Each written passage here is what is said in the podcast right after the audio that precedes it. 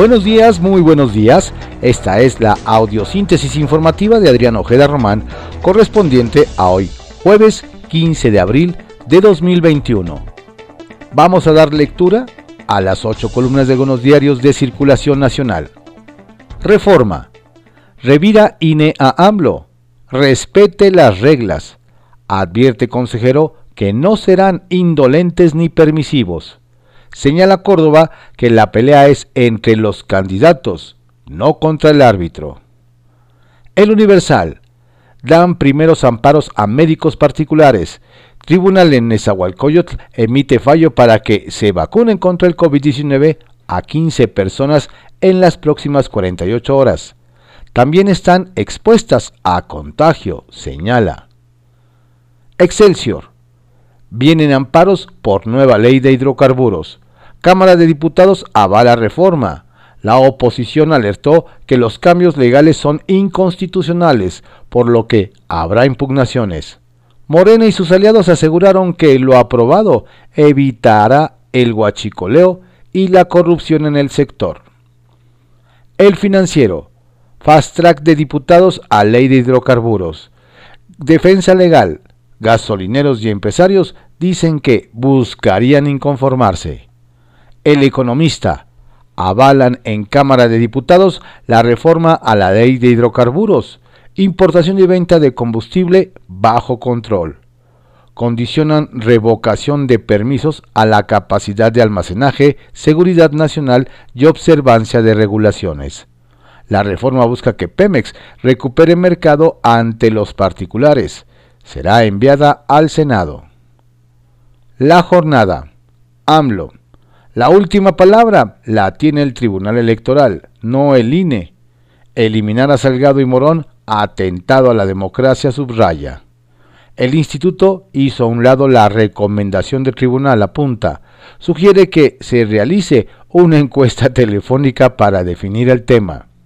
Sheinbaum se puso por encima de la Constitución una ley general.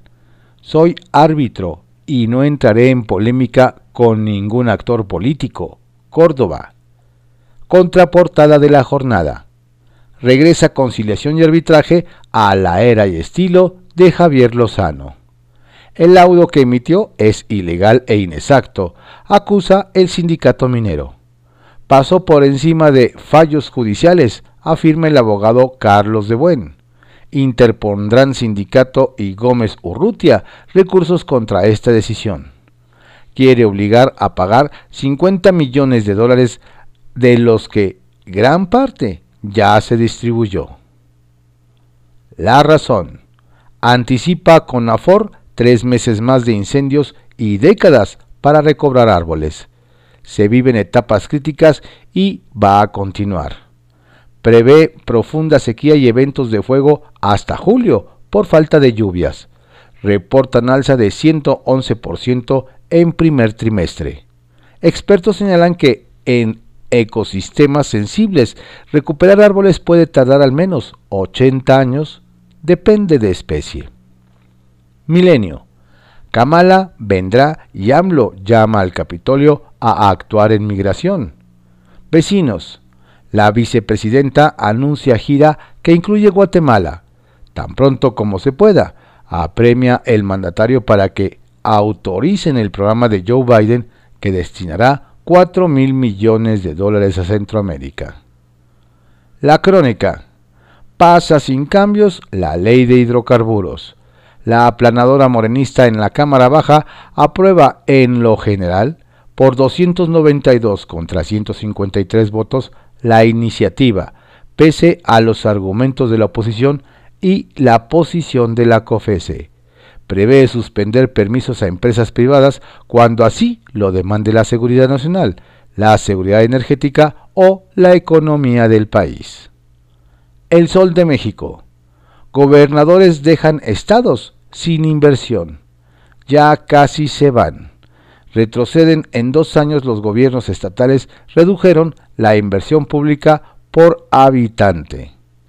IMCO reporta caída de hasta 75% entre los 15 estados donde habrá cambio de gobernador este año. El Heraldo de México. En el tribunal este mes fallo final sobre Félix y Morón. Una vez que su partido impugne, el Tribunal Electoral deberá resolver los casos antes de concluir abril. Ovaciones. Comete INE atentado a la democracia. Jamás había sucedido, dice AMLO, y propone encuesta telefónica del TRIFE. Un demócrata juega con las reglas. Córdoba. Reporte Índigo. Millonada contra la abstención. Para promover el voto entre la ciudadanía para las próximas elecciones intermedias, las cuales históricamente cuentan con una menor participación, el Instituto Nacional Electoral ha destinado 31.312.617 pesos en campañas a través de la radio, televisión e Internet. Eje central. El riesgoso regreso a clases. Sin recursos y con muchas contradicciones, la estrategia para abrir las escuelas enfrenta riesgos más allá de los contagios de COVID. La prensa. Limpia en la Secretaría de Seguridad Ciudadana. En la Ciudad de México, la selección de jefes y de cuadrante y sector es bajo estrictas medidas. Sheinbaum Pardo. Diario de México.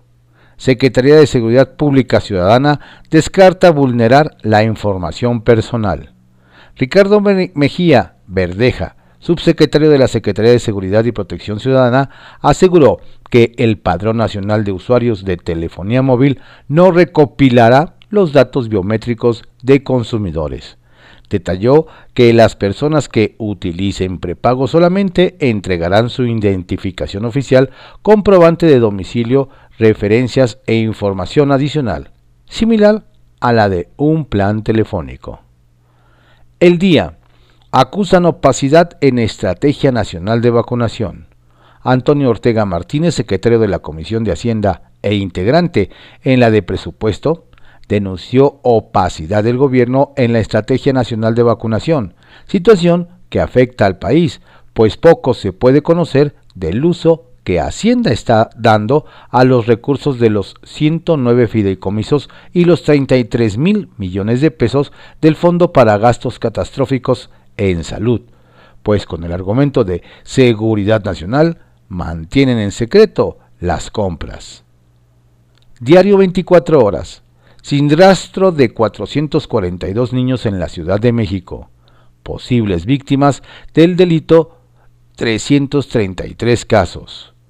Desde enero de 2019 al 31 de marzo, se registró la desaparición de un menor cada 48 horas en promedio. Del total de 109 niños pudieron ser sustraídos por algún familiar. Lo último que me dijo es que ya iba a ser su cumpleaños. Jorge Villegas, padre de Valeria de 9 años. La tierra se la tragó, dice la mamá de Brian de 16, quien desapareció en marzo de 2020. Publimetro. Diputados aprueban ley pese a amenaza de aumentos en gasolinas. Los legisladores avalaron la ley de, hidrocarburos que devuelve a Pemex la centralización de la venta de gasolinas en el país. La Comisión Federal de Competencia advirtió que esta reforma podría elevar los costos de los combustibles por la incertidumbre. Morena argumentó que busca evitar el huachicoleo, mientras que la oposición anticipa una lluvia de amparos por el tema. Diario contra réplica. Juntos, WIF e INE fiscalizarán a candidatos. Estas fueron las ocho columnas de algunos diarios de circulación nacional en la audiosíntesis informativa de Adrián Ojeda Román, correspondiente a hoy, jueves 15 de abril de 2021. Tenga usted un excelente día, por favor cuídese mucho, no baje la guardia. La pandemia sigue.